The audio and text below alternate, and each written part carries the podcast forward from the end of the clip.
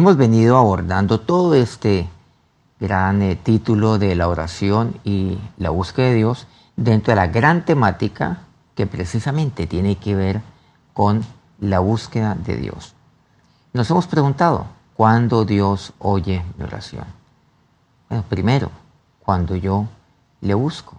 Segundo, cuando yo no me aparto del tabernáculo, o sea, de su casa, de su presencia.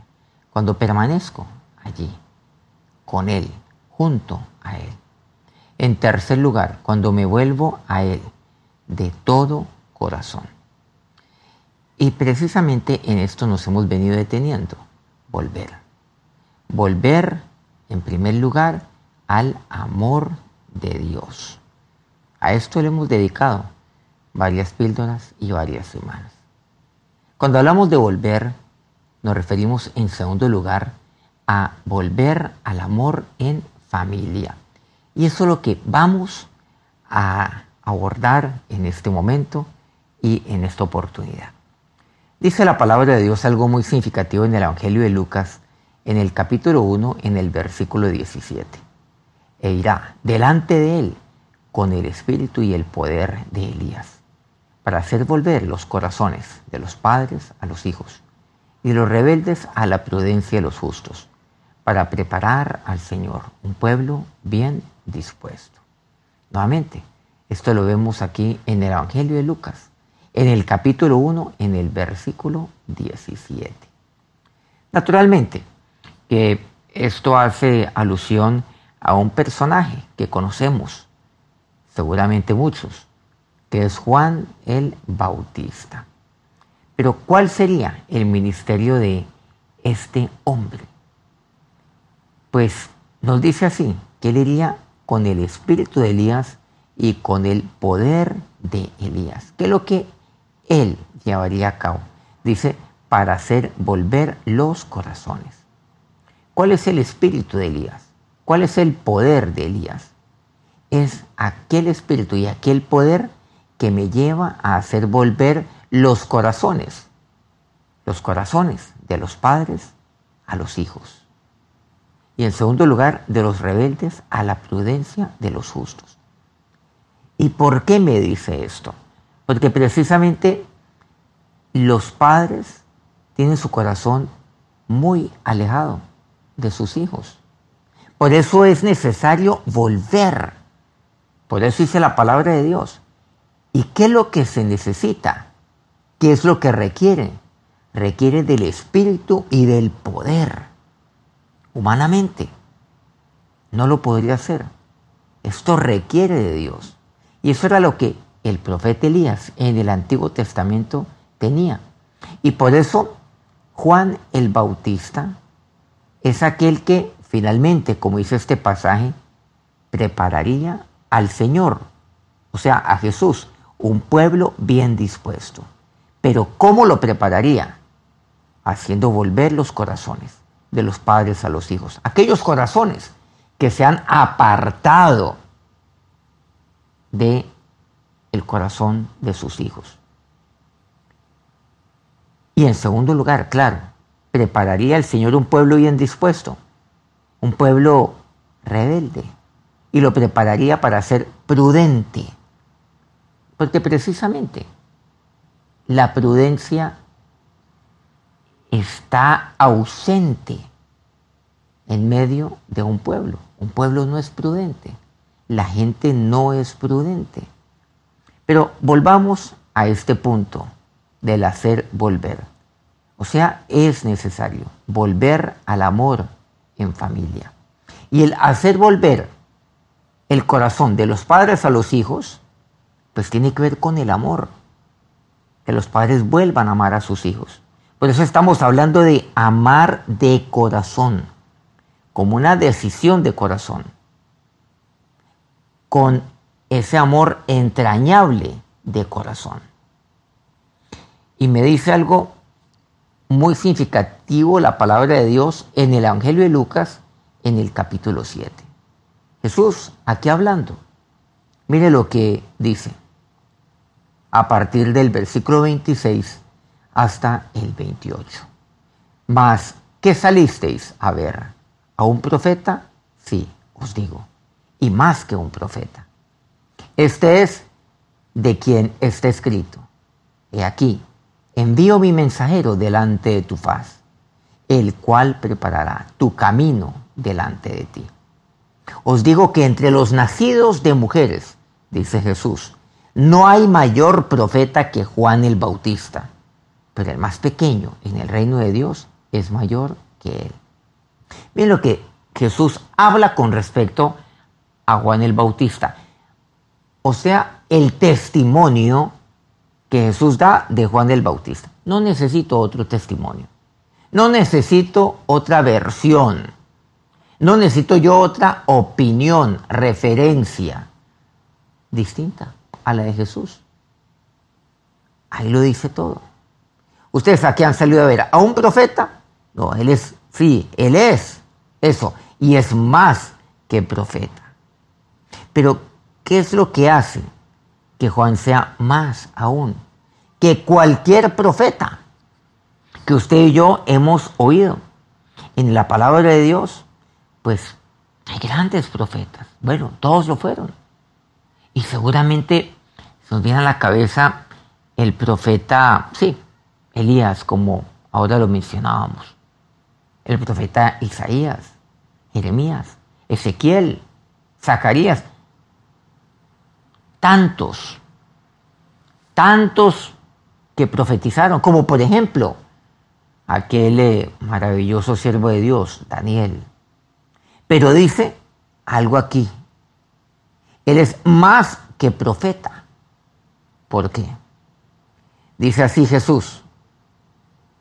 Este es de quien está escrito.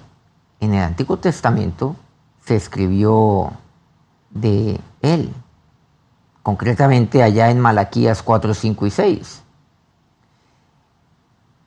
Y mire lo que hizo volviendo a Lucas 7, en el versículo 27, dice, he aquí, envío mi mensajero delante de tu faz, el cual preparará tu camino delante de ti. ¿Y a quién se está refiriendo? A Jesús. Mira, preparará tu camino. ¿Y quién lo haría? Habrá aquí un mensajero. Aquel que sería profeta. Y aquí entonces encontramos algo en Juan el Bautista. Sí, primero, profeta. Segundo, más que profeta. Tercero, versículo 28, sería el profeta mayor. Por eso dice, no hay mayor profeta que Juan el Bautista. Profeta primero. Luego hay algo superior, más que profeta. Hay algo más todavía, el mayor profeta. Volvamos a este primer punto del profeta. El profeta, versículo 27, mire lo que dice, es enviado y es mensajero de Dios. El profeta es enviado enviado por alguien, pero igualmente es el mensajero. ¿Qué quiere decir? Yo puedo ser enviado, pero sí, pero sí soy mensajero. ¿Y el mensajero qué hace? Simplemente lleva el mensaje de quien lo envió, tal cual. No añade y no quita. Eso es lo que hace. Y hoy en día lo que vemos en la palabra de Dios es que hay siervos de Dios, inclusive autoproclamados profetas, que dicen que sí, son enviados, pero llevan el mensaje de Dios. Muchas veces le añaden, muchas veces quitan, pero el profeta es mensajero de Dios. En segundo lugar, más que profeta. ¿Y ¿Qué hace aquel que es más que profeta? No olvidemos, el profeta es enviado, es mensajero. Y aquel que es más que profeta es aquel que prepara el camino delante del Señor. Prepara el camino. Porque Jesús, nuestro Señor, Él no comenzó de cero. Ya había alguien que le había antecedido y que le había abierto el camino. Por eso es más que profeta. Le abriría el camino, le abonaría el camino, el terreno, como decimos seguramente en agricultura. Y en tercer lugar, no solo es profeta, más que profeta, sino el profeta mayor. Aquí me lo dice, que no hay mayor profeta que Juan el Bautista, dice Jesús. ¿Y el profeta mayor qué hace? Hace volver los corazones de los padres a los hijos, tal como lo vemos en Lucas 1, 17. Ya lo vimos. Y eso es lo más maravilloso. Para esto yo que necesito el Espíritu, el poder de Elías. Al volvernos al amor de Dios, como lo hemos venido abordando en semanas anteriores, este crecerá, el amor crecerá y será perfeccionado en medio de la familia, restaurando y disponiendo el corazón de cada uno de los miembros de ella. Solo el amor de Dios nos permitirá amarnos con libertad y a plenitud. En una familia, en un hogar, es necesario que el hombre y la mujer, que el esposo y la esposa vuelvan a la decisión de amarse y perdonarse. Que tomen la decisión, cada uno, individualmente, y los dos, como uno solo, de tomar todo aquello que los lleve a restaurar su matrimonio, su familia, quitando todo aquello que pueda dañar o haya dañado su relación. Es necesario entonces que el esposo y la esposa renueven sus votos matrimoniales. Aquellos que seguramente se expresaron en el momento de contraer nupcias, seguramente lo hicieron de corazón, cumpliendo un protocolo, unas palabras ceremoniosas. Pero es hora de renovar esos votos, tomar la decisión nuevamente de amarse y de perdonarse. Asimismo, los padres deben volver a creer en sus hijos volver nuevamente su corazón a sus hijos. Mire, pues eso me dice aquí la palabra de Dios. Él hará volver los corazones de los padres hacia los hijos. Sí, claro, de los hijos a los padres, naturalmente. Pero inicialmente me dice así la palabra de Dios. Es volver. Hoy en día, ¿qué es lo que reclaman? nuestros niños, nuestros jóvenes, nuestros hijos. Bueno, seguramente usted puede decir, no, es que mi hijo ya es un preadolescente, un adolescente, o aún es un niño, pero ya no quiere saber nada de mí. ¿No será que usted ya no quiere saber nada de él? ¿O será que antes de ello usted no quería saber o quería saber muy poco o quizás lo suficiente? Nada más. ¿O lo necesario? Es necesario volver. Alguien tiene que tomar la decisión. Usted como padre seguramente dice, es que yo siempre he esperado a que mi hijo se acerque, lo busque para hablar. Bueno, ¿usted por qué no toma la decisión de hacerlo? Cuando hablamos de volver al amor en familia, de volver el corazón de los padres hacia los hijos, aquí no puede haber orgullo alguno. El volver es un giro, un giro de 180 grados. Para uno girar esos 180 grados hay que renunciar al ego, a las razones. Hay que renunciar al orgullo, a la soberbia. Y muchas veces no se toma una decisión precisamente por orgullo. Algunos pueden decir, y los padres lo pueden expresar con eh, justificaciones válidas y decir, pero es que en esto usted sabe que yo tengo la razón. Miren, no se trata de tener la razón. ¿Usted qué prefiere? ¿Tener la razón o ganar a su hijo? El mundo está lleno de padres que tienen la razón, pero de padres que tienen a sus hijos perdidos. Felicitaciones. Usted ha ganado. Sí. ¿Qué ha ganado? ¿Saben cómo se llama eso en la historia? Una, historia, una victoria pírrica.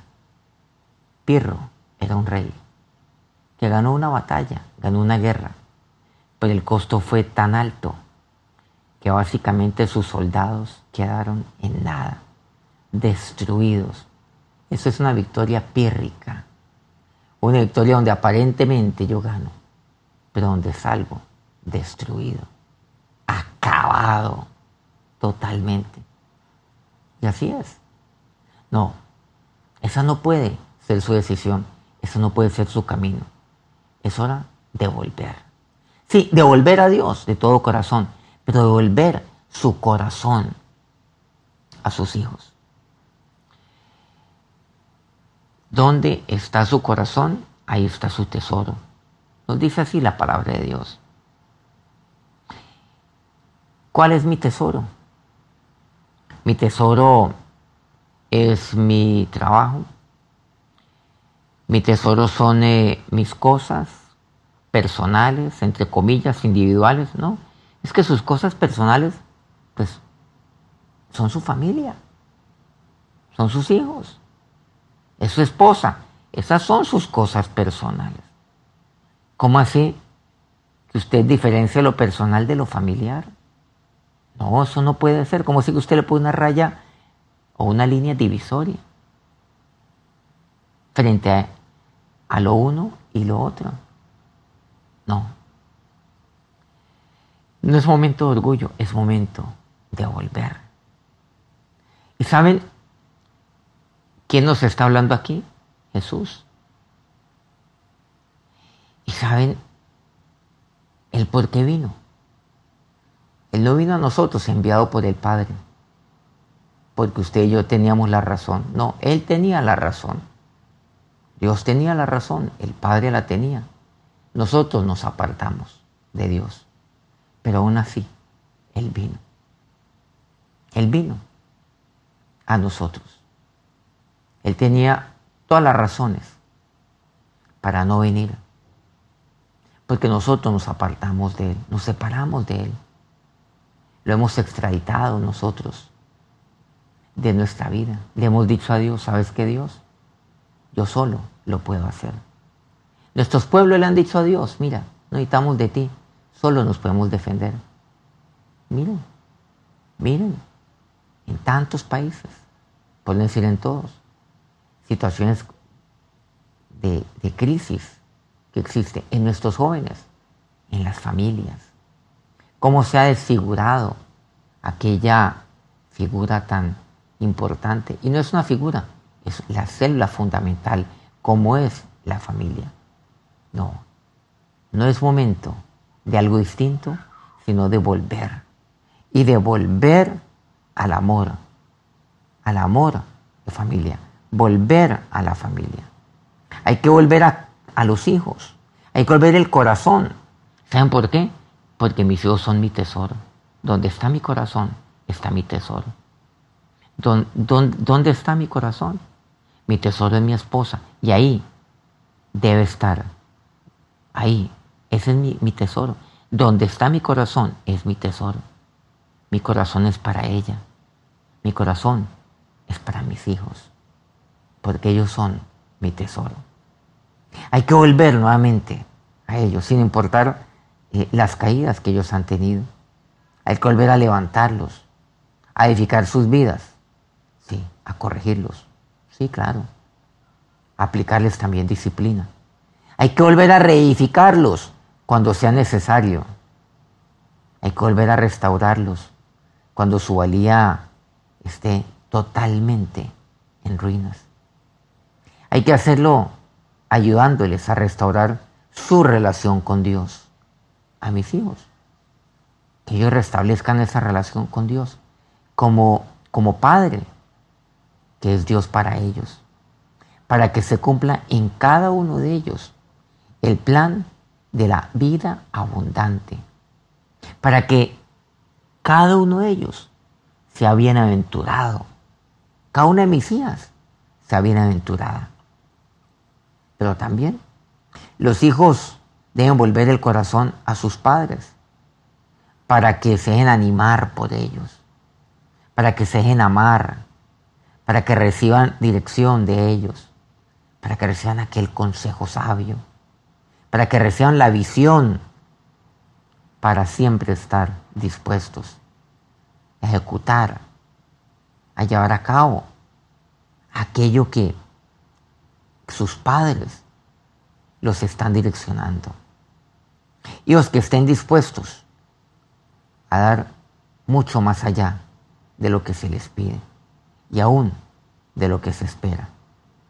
Dejando a un lado la ingratitud, teniendo un corazón totalmente agradecido por el amor, por el esfuerzo, el sacrificio y la dedicación de su papá, de su mamá. También hijos que estén dispuestos a perdonar a sus padres, a, a, perdonar los faltantes que han tenido los padres, sus debilidades, pero comprometidos con engrandecer el nombre de sus padres. Y sí, claro, y el nombre de Dios. Por eso nos dice Malaquías 4, 5 y 6, a quien nos referimos hace unos pocos instantes. He aquí, yo os envío el profeta Elías, antes que venga el día de Jehová, grande y terrible. Él hará volver el corazón de los padres hacia los hijos y el corazón de los hijos hacia los padres. Primero, los padres a los hijos y después los hijos a los padres. Ambos necesitamos volver el uno hacia el otro. Elías, aquel profeta que hemos mencionado, enviado, mensajero, sí. Aquel Elías a quien refiere la palabra de Dios como el, eh, el poder de Elías como aquel eh, a quien me refiere la palabra de Dios como con el espíritu de Elías. Sí, sabemos que aquí se está refiriendo ya a Juan el Bautista. Eso se cumple en Juan, pero Juan llevaría a cabo ese ministerio. Y aquí también quiero decirles que no solamente es hora de nosotros volver a Dios y ahí volver al amor en familia, sino también de llevar a otros a vivir el amor en familia. A actuar como lo hizo Juan el Bautista, con el espíritu y el poder de Elías, para hacer volver los corazones de los padres a los hijos, para preparar a Jesús, un pueblo bien dispuesto. Es hora de hacer esto. Es hora de volver nuevamente el corazón a la consagración a consagrar como padres nuestra vida a nuestra familia, a nuestros hijos, a nuestra esposa, nuestro esposo. Es hora de consagrarnos entonces al amor en familia. Cuando amo, yo vuelvo mi corazón. Y vuelvo mi corazón al primer amor. Por eso es necesario volver al primer amor aquel primer amor de cuando conquisté a aquella mujer. O cuando me dejé conquistar a aquellas mujeres por aquel varón. Aquel primer amor cuando pensaba en ella todo el tiempo. Cuando le enviaba un mensaje, lo recibía, o le enviaba una rosa, o le enviaba un saludo, así sea en mis sueños. Aquel primer amor, es hora de volver, retomando, por supuesto, este término que es tan, tan bíblico y lo menciona el último libro de la Biblia. Cuando amo yo vuelvo mi corazón. Es hora de volver al primer amor. Aquel primer amor de cuando yo sostuve a mi hijo, a mi hija, siendo muy pequeñito, muy pequeña, recién nacido, recién nacida, que me conmovió, que ahí me di cuenta cuánto, eh, cuánto yo puedo amar a una persona, cuánto yo puedo anhelarla, desearla como por ejemplo un hijo o una hija, y sostenerla y quebrantarme totalmente. Es hora de volver a eso. Eso es volver al primer amor. Ya los hijos seguramente están grandes, ya no los puede cargar en un brazo, ni siquiera los puede levantar con ambos, muy seguramente. Pero es el momento de, de, abrazar, de besarnos nuevamente, de acariciar a nuestros, a nuestros hijos, de besar a nuestros padres. Por eso dice Apocalipsis 2.4, tengo contra ti que has dejado tu primer amor. Sí, me refiere a mi primer amor para con Dios, para con Jesús. Pero igualmente yo puedo y lo debo aplicar también a mi familia. Aquello que Dios ama también, que es mi familia, que son mi esposa, mis hijos. Por eso dice este pasaje, arrepiéntete. ¿Qué quiere decir? Cambia, da un giro de 180 grados. Y luego dice, haz las primeras obras. ¿Hace cuánto yo no le digo a mi hijo que lo amo? ¿Hace cuánto yo no le digo a mi esposa que la extraño? ¿Hace cuánto no le doy un beso a mi hijo, a mi hija? Es posible que usted con papá ya tenga un hijo grande. ¿Cuál es el problema con darle un beso? Porque un hijo no le puede dar un beso a su papá a pesar de que él sea adulto. ¿Por qué? ¿Por machismo? Ridículo. No. ¿Hace cuánto no salen solos? ¿Hace cuánto usted no sale solo, como papá, con su hija, pequeña, grande? ¿Hace cuánto no sale con su hijo? Salen, salgan solos a tomarse un café, a desayunar, a hablar, a caminar por un parque, antes, usted recuerde que paseaba por el parque en un coche a su bebé, a su niño.